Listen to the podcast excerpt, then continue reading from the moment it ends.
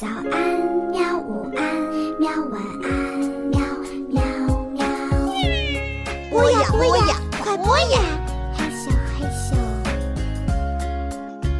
更多精彩内容，请关注博雅小学堂微信公众号。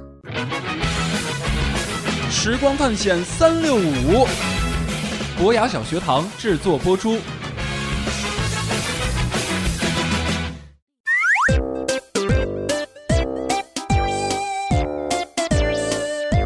上回咱们讲到哪儿了呢？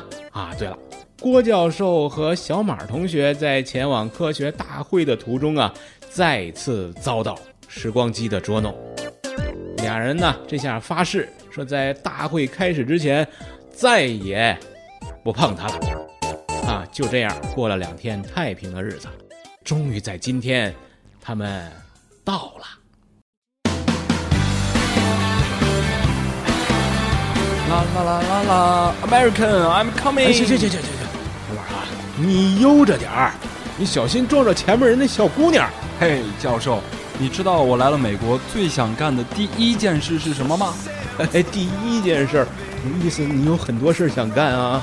呃，你说来听听。哎，你听说过宝可梦吗？宝就是可以捉宠物小精灵的那个手机游戏。哎，我说你不会是想来这儿玩手机游戏吧？嗨，教授你太聪明了，这不是在咱那儿玩不了吗？来这儿过过瘾。哎，快看，教授，我面前就有一只小精灵。哎，怎么是只鸭子啊？鸭子怎么了？鸭子，我倒想捉大象呢，没有啊。不管了，虽然有点丑，就叫做丑小鸭吧。看我捉了你！哎，等等等等等等。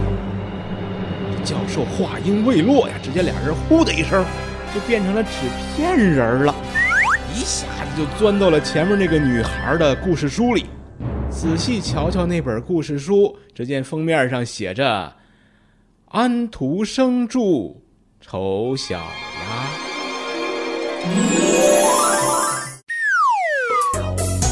哈哈，教授，你怎么这么薄，和一张纸一样？还说我，你不也一样吗？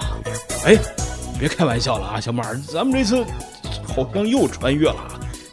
那那边，那边有一群鸭子，好像在打架。你那鸭子长那么丑，出来闲晃不嫌丢脸呐？是啊，而且你长得一点也不像我们。说，你到底是从哪儿来的？嗯嗯，你们在干嘛呀？为什么会欺负这只小鸭子？你你是谁呀？对呀，你是谁呀？哎，那你们又是谁呀？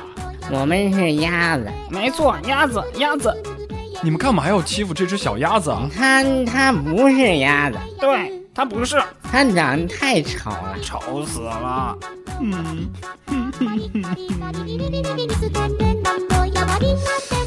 哎呀，哎，小马啊，咱俩这八成是穿越到《丑小鸭》这本书里来了啊！我们跑到童话故事里来了。是啊。可咱们这回怎么会跑到童话故事书里呀？别着急，我想想啊，我想想。呃，哦，对了，今天是是八月四号啊，是安徒生去世的日子。你知道安徒生是谁吗？我知道啊，丹麦著名作家嘛，在一八四五年的八月四号去世。他写过很多很好的著名的童话故事，比如说像《小锡兵》《海的女儿》《拇指姑娘》《卖火柴的小女孩》《丑小鸭》，还有还有什么啊？《皇帝的新装》啊，还有很多很多。对呀，那咱俩为什么一下子又跑到《丑小鸡》这本书里了？我们是鸭子，鸭子，鸭子。不好意思，不好意思哈，丑小鸭，丑小鸭，又是时光机在背后捣鬼。哎呀，不过既然来了啊，那我考考你吧。你知道丑小鸭最后为什么会变成天鹅吗？教授，它本来就是天鹅啊！一只鸭子再怎么努力也变不成天鹅的。那么，安徒生又怎么从一个鞋匠的儿子变成世界著名的大作家的呢？这和丑小鸭、白天鹅有关系吗？当然有关系了。有人就说了。丑小鸭这个故事啊，就是安徒生的自传，他可能是要通过这个故事告诉别人，丑小鸭刚开始被排挤和嫌弃啊，只是因为他和别人不一样。等他发现自己很美的时候，他摆脱了来自其他方面的评价，在一个更广阔的世界里确定了自己的身份和价值啊。哦，那就是说，安徒生命中注定会成为著名作家，是因为他本身就是个天才喽？哎，你这么说那就不对了啊！